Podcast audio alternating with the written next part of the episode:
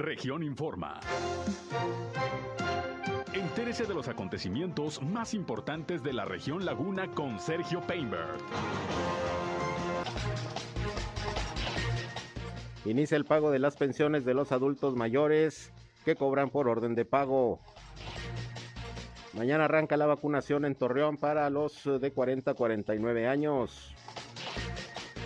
Encabeza en Torreón el gobernador de Coahuila la reunión del, del, subcomité de salud y ya se están fijando nuevas fechas para el regreso a clases presenciales. Siguen los retrasos en la entrega de participaciones federales al municipio de Gómez Palacio. No ha habido respuesta de la Secretaría de Finanzas del Estado de Durango, señala la tesorería. Esto es algo de lo más importante, de lo más relevante que le tengo de noticias, de información aquí en esta segunda emisión de Región Informa. Gracias como siempre por estar con nosotros. Aquí estamos ya listos para llevarles la información más importante a través del 103.5 de frecuencia modulada Región Radio, una estación más del grupo Región, la Radio Grande de Coahuila. Acompáñenos, quédense con nosotros. Yo soy Sergio Peinbert, usted ya me conoce. Vamos a la información.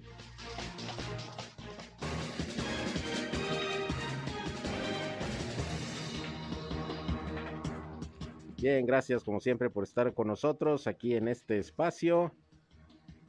En este lunes, iniciando la semana, ya 17 de enero del año 2022. Les saludo como todos los días y les invito no solamente a escucharnos, sino también a quedarse con nosotros, a entrar en contacto si tienen sobre todo algún reporte, algún problema en su comunidad, en su calle, en su colonia, en su ejido, hay algún eh, problema que ustedes quieran dar a conocer para que se atienda. Con mucho gusto aquí les atendemos desde este momento. Yo les recuerdo que tenemos varios puntos de contacto. Nuestra línea telefónica a su disposición desde este momento, 871-713-8867, 871-713-8867. Nos pueden llamar o nos pueden mandar mensajes de WhatsApp como ustedes gusten. Aquí estamos, como siempre, listos para atenderles. También estamos en redes sociales y medios digitales. Nos encuentran en Facebook y en Instagram en región 103.5 Laguna. Estamos transmitiendo ya en vivo y en directo nuestro espacio noticioso por Facebook Live. Un saludo a quienes ya nos siguen a través de esta red social. Y a mí me encuentran en Sergio Peinber Noticias, en Facebook, en Twitter, en YouTube, en Instagram y en sergiopeinber.com, mi portal web de información que les invito a visitar. Ahí están nuestros enlaces para que nos escuchen en nuestras transmisiones de radio. Y bueno, sin más, vámonos, vámonos con la información que hay bastante el día de hoy. En principio, bueno, pues eh, déjeme le comento que ya el día de mañana va a arrancar la vacunación de los adultos de 40 a 49 años de edad aquí en la ciudad de Torreón. Es la siguiente fase. Cintia Cuevas, la titular de Programas Sociales del Bienestar, nos informó que, bueno, eh, ya están listas las sedes eh, y a partir de, mañana va a empezar este proceso de inoculación que va a durar más días, van a ser 10 días, son menos, de, eh, menos sedes, pero van a ser 10 días en que podrán acudir los adultos de 40 a 49 años. El fin de semana terminó la fase de 50 a 59 y bueno, pues vamos a escuchar cuál es todo el operativo que ya está listo para este proceso de vacunación. Esta es Inte Cuevas que nos informó en principio sobre este tema. Pues sí, el día de mañana comenzamos con la aplicación con la aplicación de la dosis de refuerzo para personas de 40 a 49 años. En esta ocasión tenemos pues la tarea de la sede de, vacunación, entonces estaremos perdón, estaremos este, con el operativo de pago a los adultos mayores, entonces únicamente estaremos en dos sedes, pero se extiende el tiempo, mm. del 18 al 28 de enero. Por lo pronto, mañana estaremos atendiendo las letras A y B, las sedes serán deportiva y el centro comunitario de Peñones. Y luego continuamos 19 de enero, apellidos paternos C y B, 20 de enero, apellidos paternos E y F, 21 de enero, G y H, 22 de enero, IJKL, 24 de enero, M, 25 de enero, NOP, 26 QR, 27 STU y para finalizar el 28 de enero V, W, X, Y y Z. Eh, estaremos, repito, Bosque Urbano, perdón, este, Gimnasio de la Deportiva y Centro Comunitario de Peñoles. El único día que estará cerrado el módulo del gimnasio de la deportiva será el día 22. Ese día nos trasladamos al bosque urbano y desde ahí estaremos recibiendo. Esperamos aplicar cerca de 75 mil dosis.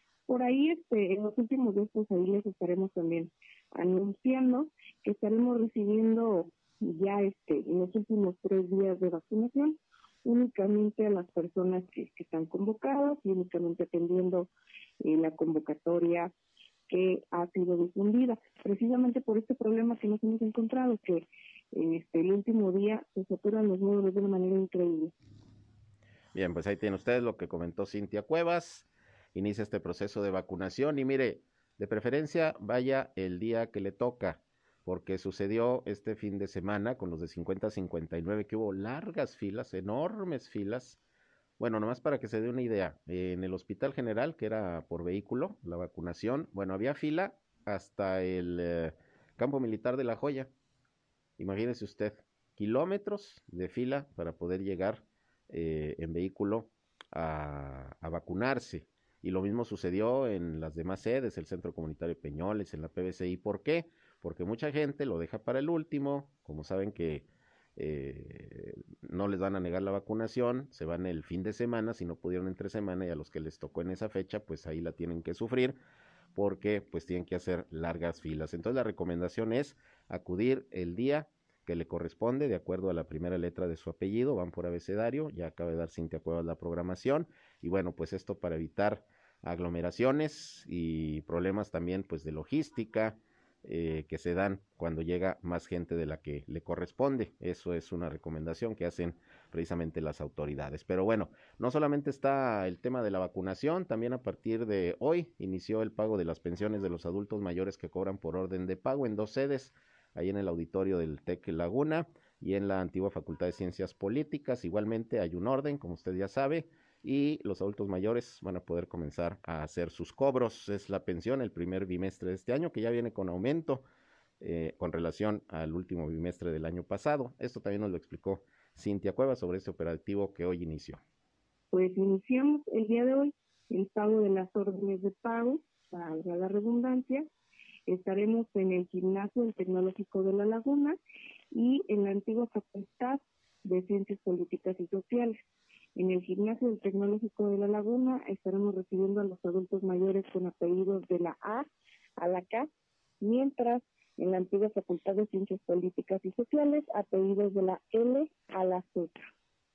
Eh, hoy esperamos en el gimnasio del TEC eh, apellidos paternos con la letra A, 18 de enero, B, 19 de enero, apellidos con la letra C, desde Caballero hasta Castorena, 20 de enero, C, desde Castrejón hasta Curiel, 21 de enero, D, 22 de enero, E, 24 de enero, F, 25 de enero, G, desde Gaitán hasta Jiménez, 26 de enero, G también, desde Gloria hasta Guzmán, 27 de enero, H, 28 de enero, y JK. Y por otro lado, en la antigua Facultad de Ciencias Políticas y Sociales, el día de hoy recibimos a los apellidos con letra L, 18 de enero M, desde MA hasta Medina, 19 de enero M también, desde Medrano hasta Murra, 20 de enero N y O, 21 de enero PQ, 22 de enero R, desde Rábago hasta Reyes, 24 de enero, R desde Reina hasta Rodeno, 25 de enero otra vez R desde Rodríguez y culminamos hasta el último de la R, Rodalcada tenemos los tres registrados, 26 de enero S, 27 de enero T, U, V y finalizamos 28 de enero W, X, Y y Z. En un horario sugerido de 11 de la mañana a 1.30 de la tarde. Ahora los adultos mayores recibirán 750 pesos más, eh, siendo un total de 3.850, lo correspondiente a su bimestre número uno de este año del 2022, enero-febrero. Les pedimos a los adultos mayores, eh, por lo regular siempre les llamamos para avisarles el horario sugerido, les pedimos que pues atienden el horario sugerido, no es necesario que se formen desde tempranas horas. Mm. Finalmente la unidad investigadora, que es Telecom, llega a las 10 de la mañana. Por eso ponemos el horario, eh, ahora sí que para quien no recibe llamada, no tiene teléfono, les avisamos que de 11 a 1 para que pues no estén ahí desde tempranas horas que, son las más saturadas y a veces tenemos ahí a algunos adultos un poco más temprano de lo que se debería. Bueno, pues ahí está todo lo que tiene que ver también con este operativo del pago de pensiones y qué bueno que empiezan ya tardecito porque ahorita con el frío que está haciendo, en la mañana amanecimos a 3 grados centígrados eh, de temperatura, ya mejoró la condición climatológica, pero mañana, mañana también va a ser algo de frío por la mañana y bueno, eh, es lo que ha informado el Servicio Meteorológico, que no tuvimos el reporte de José Abad Calderón, previsor del tiempo de la Comisión Nacional del Agua, porque resulta que hoy fueron tomadas oficinas de la Comisión Nacional del Agua por parte de trabajadores sindicalizados, quienes manifiestan que la Dirección Central de la Comisión Nacional del Agua no ha respondido a sus peticiones como una medida de presión ante la falta de respuesta de las autoridades federales respecto a peticiones que tienen los trabajadores de base de la CNA eh, fue que tanto las oficinas operativas de esta dependencia en Lerdo como en Torreón hoy fueron tomadas por personal sindicalizado, acción que se replicó prácticamente en todo el estado. Son alrededor de 100 trabajadores de base los que no pudieron realizar sus labores en Lerdo, pues desde antes de las 7 de la mañana estuvieron impidiendo el acceso y dijeron que iban a estar ahí hasta después de las 3 de la tarde. Lo mismo acá en las oficinas de Conagua en la ciudad de, de Torreón. Rogelio Guevara, que es secretario de organización de la sección 20 de la Semarnat, a la que pertenecen los trabajadores de la Conagua, mencionó que estas acciones se están replicando en todo el país y se tomaron estas acciones por medio del Comité Ejecutivo Nacional, que pidió el cierre de las oficinas porque las autoridades no han respondido a las peticiones del sindicato. Una de las peticiones es eh, equipo de ropa de trabajo de los empleados que no se los han renovado desde el 2020, eh, así como algunas otras prestaciones. Así que hoy, pues no no pudieron laborar ahí en las oficinas de la Comisión Nacional del Agua porque los trabajadores sindicalizados las tomaron y van a estar ahí pues prácticamente hasta que es el cierre de las oficinas hasta las 3 de la tarde. Vamos a ver qué respuesta hay de la Dirección Central de la Comisión Nacional del Agua. Por lo pronto hoy se dio este, esta manifestación, este movimiento de los trabajadores sindicalizados. Pero bueno, eh, por eso le decía que no pudimos tener el, eh, reporte de José Abad Calderón, previsor del tiempo de la Comisión Nacional del Agua. Esperemos ya mañana tenerlo, pero va a seguir haciendo frío, por lo menos todavía mañana. Ya salió el solecito, ha mejorado el clima eh, lo que es este mediodía, seguramente por la tarde estará templada, pero no se confíe porque en la noche y en la madrugada va a volver a ser frío, por lo menos entre 3 y 6 grados centígrados es lo que se espera. Le decía, hoy amanecimos a 3 grados centígrados aproximadamente. Bien, continuando con el tema de el COVID-19, pues ya tengo aquí los reportes de Coahuila y de Durango sobre la situación de la pandemia. Siguen aumentando los casos. Mire, hoy Coahuila está reportando 1.486 nuevos casos positivos de virus SARS-CoV-2, además de nueve defunciones que ocurrieron en frontera, varias en Monclova. En Monclova son dos, cuatro, cinco eh, fallecimientos en Monclova de, de, los nueve que se registraron el día de hoy, dos en Saltillo y un fallecimiento más en San Buenaventura.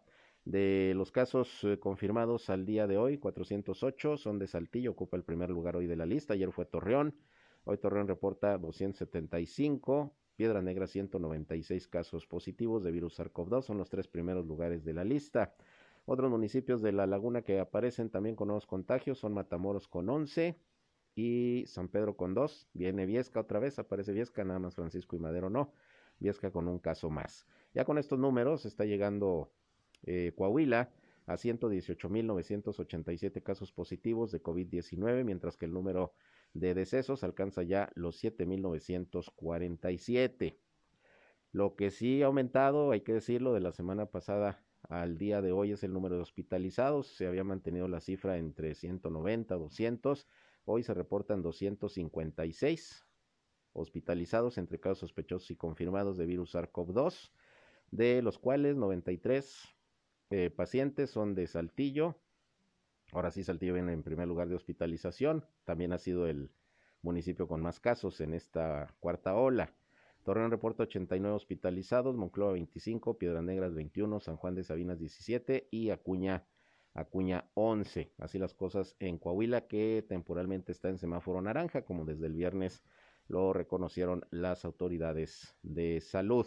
¿Cómo anda Durango? Esta mañana Sergio González Romero, el secretario de Salud de la entidad, dio a conocer el reporte diario y bueno, también creció el número de contagios, eh, pero en menor medida de los datos que se tenían al día de ayer.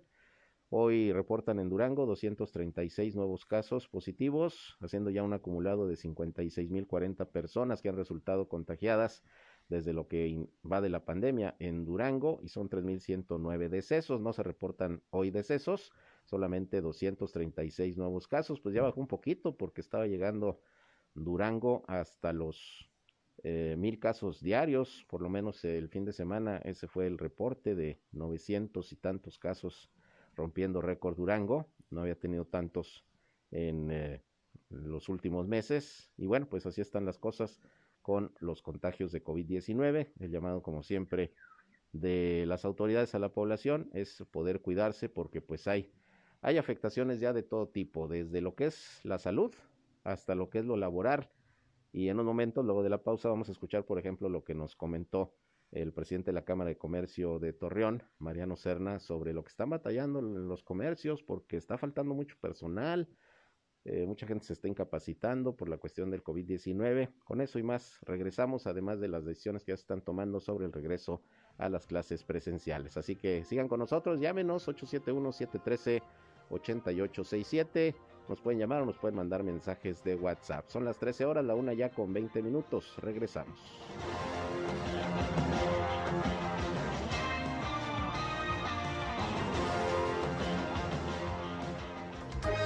Región Informa. Ya volvemos. Al aire, región 103.5. Continuamos en región Informa.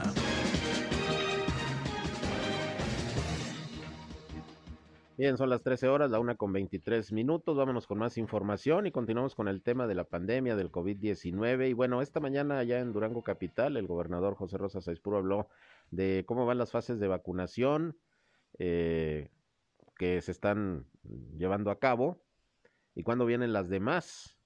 Porque, mire, hay quienes están pidiendo el refuerzo en estos momentos, pero todavía no es fecha para que la puedan recibir. Tienen que pasar seis meses de la aplicación de la última vacuna para poder inocular el refuerzo y bueno, se están tomando los tiempos. Ayer terminó la vacunación del personal magisterial ahí en Gómez Palacio, el personal magisterial de la comarca lagunera de Durango, ahí se le estuvo durante tres días vacunando ya con el refuerzo, la vacuna de Moderna. Esto terminó el viernes aquí en Torreón también y bueno, pues se va avanzando en ese sentido. Vamos a escuchar lo que Rosa Saizfuru precisamente dijo sobre este tema de la vacunación, cómo van y cómo se proyecta para las próximas semanas y los próximos meses en Durango. Bueno, eh, ya se empezó en algunos municipios como Nombre de Dios, en la capital y en la laguna y otras regiones se iniciará una vez que se cumpla con los seis meses de la vacuna anterior, o sea, tienen que pasar cuando menos seis meses para la vacuna de refuerzo, entonces nada más se verá eh, las fechas en las que se aplicó en cada una de las diferentes regiones del estado.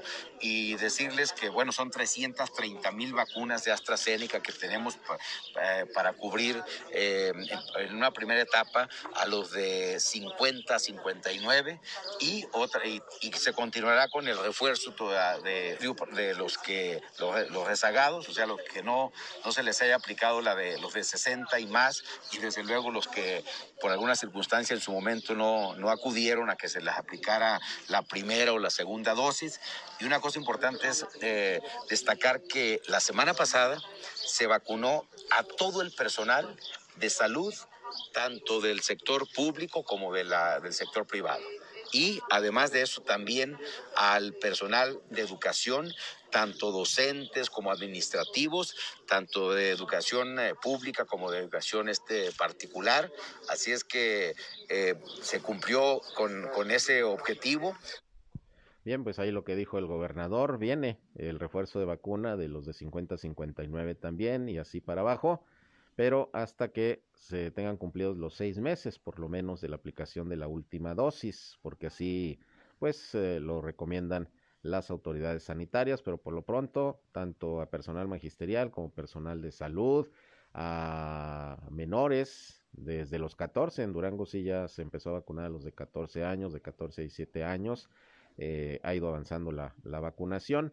Y bueno, pues habremos de estar pendientes de las fases que se vayan aperturando también allá en Durango, en la laguna, para las vacunas. Y bueno, en otros uh, temas que tienen que ver con la pandemia, pues la actividad económica de una u otra forma también se está afectando y no por el cierre de negocios, porque no se ha llegado a tomar una decisión nuevamente de clausurar algunas actividades económicas, sino porque falta personal, se está contagiando mucha gente eh, y, bueno, pues se tienen que ir a su casa a, aislarse, a, a recuperarse del contagio de COVID-19 y pues faltan al trabajo. Al igual que también, pues eh, ya sabe usted, la solicitud de incapacidades por ese motivo pues están a todo lo que da, eh, sobre todo en el Seguro Social. Y de esto habló precisamente el presidente de la Cámara de Comercio de Torreón, Mariano Serna, quien dijo que le está pegando al sector comercio la pandemia, pero ahora por el gran número de empleados que pues están teniendo que ir a su casa a recuperar. Esto dijo. Pues ahorita el problema de la pandemia que se están contagiando los trabajadores y estamos teniendo mucho ausentismo laboral.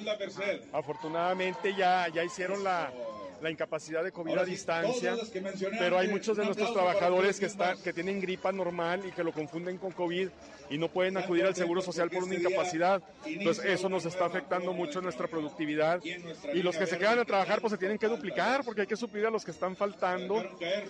Y esa es una parte que nos está ahorita medio complicando nuestras operaciones, pero pues vamos a seguir, tener que salir adelante como siempre. Aparte pues está el aumento de la gasolina, del gas, del salario mínimo, sí, esto lo del COVID, del aumento de las tasas de interés, entonces todo esto nos está poniendo un nuevo reto que lo tenemos que superar y a seguir trabajando para el beneficio de Torreón. Pudiera llegar a darse ese caso. Hasta ahorita afortunadamente no nos han eh, señalado ningún caso así, pero sí nos han señalado ausentismo y en donde en el comercio pues se, frena un poco la, atención que tenemos a los clientes y en las líneas de producción que, es, que están eh, en línea pues también se frena o se hacen más lentas, entonces eso sí está está, bajando el ritmo de nuestra economía y esperamos que pase rápido esta cuarta ola para que ya todos estemos otra vez normal. Bueno, pues ahí tiene usted la afectación, no solamente en términos de salud, sino de la actividad económica y no por necesidad de cierre de actividades productivas, económicas, sino porque está faltando personal, ya ve usted.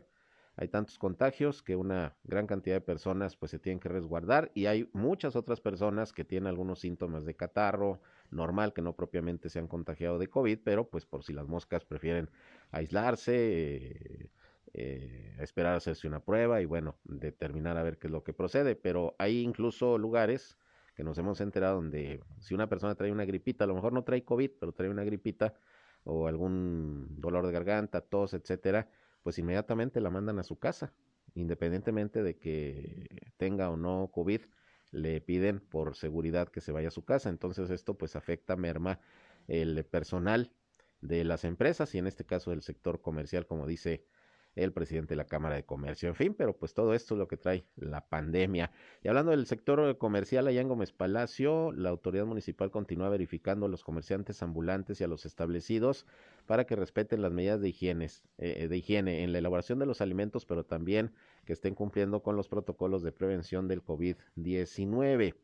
Eh, la administración municipal informa que continúan realizándose estas verificaciones en los diferentes negocios y también con vendedores ambulantes, no solo para prevenir el COVID, sino en general otro tipo de padecimientos, incluso los gastrointestinales, por eso verifican sobre todo que los eh, ambulantes que venden alimentos cumplan con todos los eh, requerimientos para tal efecto.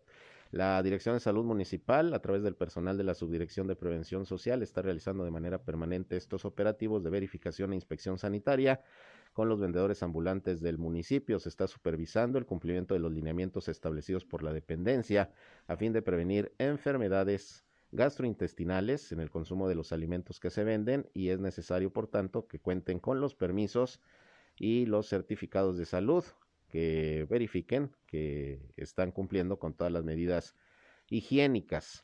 Eh, la Dirección de Salud señala que es indispensable tener la certeza en el manejo higiénico de los alimentos que se venden en las calles y en cierto tipo de negocios y por ello se están llevando a cabo estas acciones de manera permanente. No solo la revisión de los protocolos de prevención del COVID, sino también pues que los alimentos, todo se elabore con la higiene necesaria para garantizar la salud de la población. Esto allá en Gómez Palacio, que por cierto en Gómez Palacio pues eh, nuevamente eh, hay queja del gobierno municipal por el retraso en la entrega de las participaciones federales por parte del gobierno eh, de Durango hacia el municipio.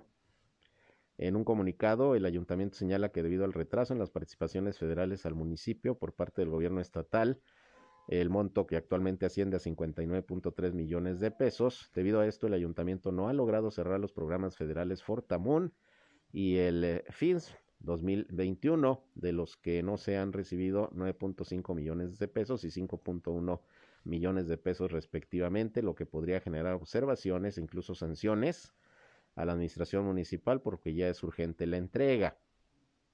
La Tesorería Municipal informó que el retraso en la entrega de las participaciones que se empezó a registrar prácticamente desde el inicio de la administración ha generado un severo daño a la hacienda pública, provocando retraso en el pago de proveedores y otros gastos para poder cumplir con los compromisos laborales, principalmente con el personal sindicalizado, aparte de que no se han podido cerrar, repito, estos programas. El Fondo de Aportaciones para el Fortalecimiento de los Municipios y de las demarcaciones territoriales, eh, ni tampoco el Fondo de Infraestructura Social Municipal.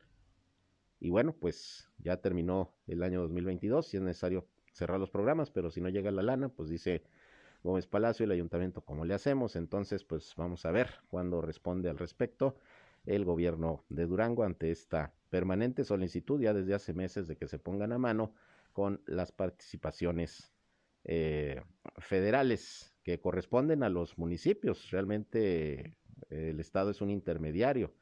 Ahí deposita la federación la lana, pero pues se tiene que hacer llegar de manera inmediata a los, uh, a los municipios, pero no está ocurriendo esto, por lo menos allá en Gómez Palacio, que la queja ha sido recurrente. Bueno, eh, en otras cosas que tienen que ver también con la pandemia, fíjese que se programó en Coahuila una nueva fecha para el regreso a clases presenciales en educación básica. A través de la Mesa Operativa de Reactivación del Sector Educativo se determinó que la nueva fecha de inicio de clases presenciales será hasta el lunes 24 de enero. Se había pensado que pudiera ser hoy, pero siempre no. Eh, va a ser una semana más. Esto con el objetivo de capacitar a los sindicatos de las tres secciones magisteriales, así como el sector salud, sobre los protocolos preventivos ante la presencia de la variante Omicron del virus SARS-CoV-2, que obviamente está preocupando por el número de contagios. Y bueno, lo anterior se dio a conocer esta mañana en la reunión del subcomité de salud que encabezó el gobernador Miguel Ángel Riquelme Solís. Esta sería la tercera fecha que se anuncia para un regreso a clases presenciales en este año. La primera fecha que se tenía considerada era el 10 de enero luego se pasó para el 17 y finalmente se está reprogramando debido a la situación que guarda el tema de los contagios en el estado. Así que, pues, ¿para qué le buscamos? Que no haya clases hasta, pues, por lo menos ahora, el 24 de, de enero. Me refiero a clases presenciales porque sí empezaron de manera a distancia, de manera virtual, pero clases presenciales hasta el 24 de enero se difiere la fecha y dependerá de cómo se esté presentando la situación de los contagios, si se toma otra determinación o si ya se deja esa fecha para el regreso presencial a las aulas. Pero miren, pues más vale prevenir, ¿no? Más vale prevenir y si con eh, estas medidas se cuida a los estudiantes, a los niños, a las niñas, a los propios maestros, bueno, pues ni modo Así son las condiciones que se presentan con esta pandemia. Entre otros acuerdos que se tomaron el día de hoy por parte del Subcomité de Salud, que este es uno de los más importantes, se reprograma hasta el día 24 de enero. El posible, vamos a manejarlo así, el posible regreso a clases presenciales dependerá en esta semana cómo esté el comportamiento de la pandemia, lo mismo que en Durango. En Durango sí se regresó a las clases presenciales, pero ante la situación se tuvieron que suspender y estamos en espera de nuevo aviso para el regreso a las aulas también allá en la laguna duranguense. Bien, vamos a otros temas. Usted ha escuchado en este espacio algunos spots eh, del gobierno del estado que advierten sobre el problema del consumo de drogas. Hay una eh, campaña muy fuerte que está llevando a cabo, por un lado, el gobierno federal, por otra parte, el gobierno del estado, para concientizar a la población de no consumir drogas, sobre todo concientizar a los jóvenes, a los niños que ya desde menores de edad ya están consumiendo algunas sustancias. Bueno, pues es que la situación es preocupante. Mi compañero Víctor Barrón platicó con Rafael Mora, quien es el eh, director de los centros de integración juvenil aquí en Torreón y dice que pues ha aumentado de manera impresionante el consumo del cristal, esta eh, droga sintética que incluso ya no sé cómo estén los datos, pero pudiera estar hasta rebasando el consumo de la marihuana, que era eh, la principal droga que, que, tenían acceso muchos jóvenes, sobre todo para, para drogarse, ¿no? Pues ahora es el cristal y hay un aumento importante en, en cuanto a los jóvenes que llegan a atenderse a los centros de integración juvenil por el consumo de esta, de esta sustancia. Vamos a escuchar lo que sobre esto dijo Rafael Mora y es un tema que hay que reflexionar. Pues desafortunadamente eh, seguimos teniendo el mismo eh, problema de los últimos cinco años eh, con el consumo de, cristal. Creo que es el problema más más serio que, estamos que estamos ahorita presentando porque pues ya casi le estamos pegando al 65% de nuestros pacientes usando cristal y en, y en los grupos que dan atención, los anexos y grupos de autoayuda, eh, están prácticamente eh, saturados y en su gran mayoría por, por pacientes usuarios de cristal. Creo que pues las, las familias ya están este, pues desesperadas, luego de presentar situaciones difíciles de violencia, de, eh, de, muchos problemas al interior de las familias. Y, y bueno, tú recordarás que, que cada los últimos cinco años yo he estado diciendo ojalá y se detenga, ojalá y se detenga. Pero, pero pues no, no, la, la realidad es que no ha parado. Sí, sí, sí, sí, ah, creo que en muy corto tiempo el, el repunte ha sido exageradísimo. Bueno, pues ahí tiene usted, son datos del Centro de Integración Juvenil que directamente están pues en la atención a este problema y llegan constantemente, eh, sobre todo jóvenes, a, atenderse del problema de las adicciones y en gran parte de los que ahí eh, piden la ayuda son por consumo de cristal. Ya hace algunos meses recuerdo que en una reunión de seguridad los propios empresarios, particularmente la Coparmex Laguna, le solicitó al fiscal general de Coahuila, Gerardo Márquez, pues hacer lo posible y coordinarse con el gobierno federal para tratar de atacar el problema de la venta, de la distribución de, del cristal, de esta droga que está eh, pues eh, afectando la salud de, de, cientos o quizá miles de jóvenes de todas las edades, de todas las clases sociales. Y, y bueno, pues para, para tratar de que esta droga no llegue al consumo, pero bueno, por lo que estamos viendo ha sido esto muy complicado, de manera que pues ahí están las cifras y los datos de cómo van creciendo los casos de adicción por el consumo del cristal aquí en la comarca lagunera. Bien, por otra parte, y hablando de personal sindicalizado, pues no nada más el de Conagua se estuvo manifestando el día de hoy y tomó las oficinas. Resulta que en Matamoros, personal sindicalizado también al servicio del municipio, eh, que encabeza ahora como alcalde Miguel Ángel Ramírez, conocido como El Charro, realizó un plantón al exterior de la presidencia municipal debido a que han pasado más de dos semanas desde que inició la administración y no los han reubicado. Se trata de 100 trabajadores que se encuentran en esta circunstancia, algunos de ellos ya con antigüedad hasta de 39 años. Expresaron ahí los inconformes que se está violando el contrato colectivo de trabajo, ya que incluso se les había dicho que se les depositaría su quincena y tampoco fue así, que imagino que es lo que más les molesta, que no les han pagado independientemente de su reubicación. Agregaron que son personal administrativo de campo del sistema eh, municipal de aguas y saneamiento del CIMAS y que ya han tenido acercamiento con el secretario del ayuntamiento Mario Alonso y con el gerente de la paramunicipal de CIMAS, Servando Zárate, pero pues eh, están recibiendo la misma respuesta que ya les informarán una vez que haya acuerdo con el alcalde Miguel Ángel Ramírez. Por lo pronto, pues hoy se manifestaron ahí afuera de la presidencia municipal, trabajadores sindicalizados, tanto del ayuntamiento como del CIMAS allá en Matamoros. Vamos a estar pendientes a ver qué respuesta se les da de parte de la autoridad. Vámonos a otra pausa y regresamos. Son las 13 horas ya, la una con 40 minutos. Volvemos.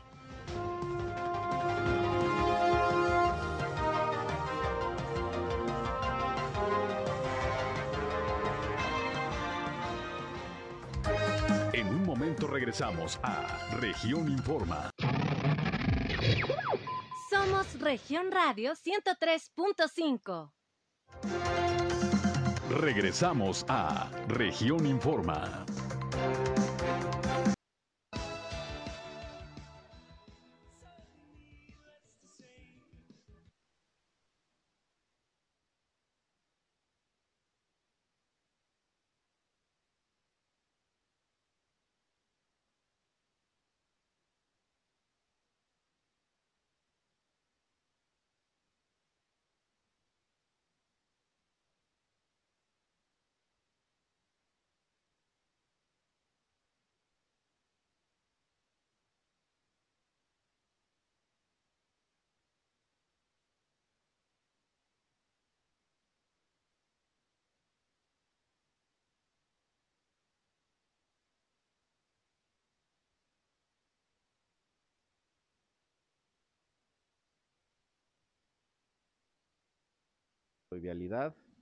El resultado del operativo sobriedad del fin de semana que inicia los viernes por la noche y termina los domingos en la madrugada. Bueno, a través de este operativo se aplicaron 27 infracciones, fueron detenidos nueve conductores que iban hasta las manitas en tercer grado de ebriedad y se enviaron al corralón 19 vehículos. Eh, los filtros se instalaron, eh, ya le decía, desde la noche del, del viernes hasta la madrugada de ayer domingo y bueno, estos eh, nueve detenidos fue por conducir en tercer grado de ebriedad. Se les manda al juez cívico, ahí se les certificó y se les aplicó la sanción perdón, la sanción correspondiente. Y bueno, pues van a continuar los filtros de revisión, pues prácticamente todos los fines de semana. Se suspendieron nada más durante los últimos 15 uh, días de diciembre. Se suspendió el operativo de sobriedad allá en, en Gómez Palacio, pero se reactivó prácticamente desde, desde la primera semana de enero. Así las cosas pues con el tema de eh, la conducción bajo los influjos del alcohol que generó, le repito, varios accidentes eh, a lo largo del fin de semana. Afortunadamente no, no graves, algunas personas heridas, eh, golpeadas, pero no, no decesos, no se reportaron decesos por accidentes viales, por lo menos el fin de semana. Sí murió una persona, una mujer, pero que se había accidentado desde la semana pasada y murió en el hospital, pero propiamente de sábado y domingo no, no se reportan decesos en cuanto a accidentes viales. Mientras tanto, eh, el fin de semana también hubo la tercera reunión de análisis y seguimiento de los indicadores de seguridad ahí en las instalaciones de la Policía de Torreón. La encabezó la reunión el alcalde Román Alberto Cepeda, quien hizo un llamado para que la estrategia, además de medir la incidencia, vaya de la mano con acciones de gobierno y de políticas públicas que se puedan ir implementando desde la reglamentación hasta campañas de prevención ligadas a hechos reales. Ahí, por cierto, el titular de la Dirección de Tránsito y Vialidad, Luis Morales, destacó los resultados de los operativos Radar y Carrusel, que ahora se están orientando a brindar servicios y orientación a la ciudadanía más que aplicar sanciones. Informó también que en los operativos de alcoholímetro se ha sumado personal de la Comisión de Derechos Humanos, institución con la que además se acordó reactivar los cursos de capacitación a mandos medios y operativos de tránsito y vialidad en materia de respeto de los derechos humanos. Por ahí estuvo también la presidenta del Tribunal de Justicia Municipal, Marta Rodríguez, quien eh, reportó que se están dando los seguimientos debidos a los acuerdos anteriores y hubo reuniones con autoridades municipales y estatales involucradas en el proceso de atención a menores infractores y mujeres víctimas de la violencia. En el parte informativo que se presentó, repito, el sábado, se reportó que en el periodo comprendido del 6 al 12 de enero ocurrieron 34 eventos, 10 robos a casa habitación, 3 robos de vehículo, un robo de vehículo con violencia, 2 robos de accesorio de vehículos, 10 robos a local comercial y 8 robos a local comercial con violencia. Ese fue el reporte el sábado que se le presentó al alcalde eh, Román Alberto Cepeda, por parte sobre todo del comandante de la policía, César Antonio Perales Esparza. Y bueno, pues la idea, según dijo el presidente municipal, es continuar avanzando en el fortalecimiento de la seguridad pública y la coordinación que se debe de tener precisamente con eh, prácticamente todos los niveles de gobierno en materia de seguridad. Por otra parte, el director de Servicios Públicos Municipales también aquí en Torreón, Fernando Villarreal, informó que se continúa trabajando en las acciones de mantenimiento y rehabilitación de espacios públicos. Ya ve que la semana pasada, el viernes, arrancó la rehabilitación de la línea verde, pero se estará trabajando también así en plazas, en parques y en todos estos eh, espacios de recreación. Comentó que en el bosque urbano se llevó ya a cabo la aplicación de pintura en 96 tanques de basura, 68 bancas y diversos módulos de los sanitarios, además del retoque en 140 postes de alumbrado público y se comentó eh, se comenzó la instalación de aspersores para el sistema de riego en los distintos espacios de este lugar, buscando pues hacer más eficiente el mantenimiento de las áreas verdes y así por el estilo, pues están visitando eh, otros espacios públicos para pues mantenerlos en buenas condiciones, además del bosque urbano, el bosque venustiano Carranza.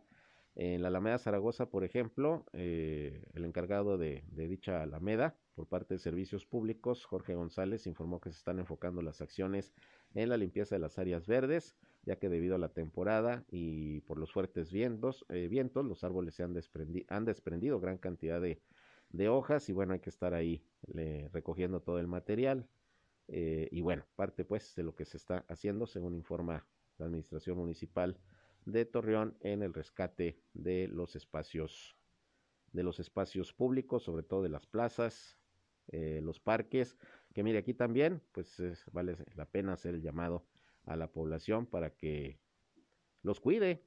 Hay que cuidar las plazas también, hay que cuidar todos estos lugares. Cuesta mantenerlos, cuesta el estarles eh, constantemente eh, limpiando, recogiendo la basura, pintándoles. Entonces, pues es importante que también la ciudadanía tome conciencia de que son para su uso y que la medida lo posible pues hay que estar cuidando siempre todos estos espacios, estos espacios públicos. Por lo pronto así está trabajando la administración municipal por el lado de servicios, de servicios públicos, que bueno, ya Fernando Villarreal platicaremos con él a ver qué otras acciones se estarán eh, llevando a cabo para, para este rescate.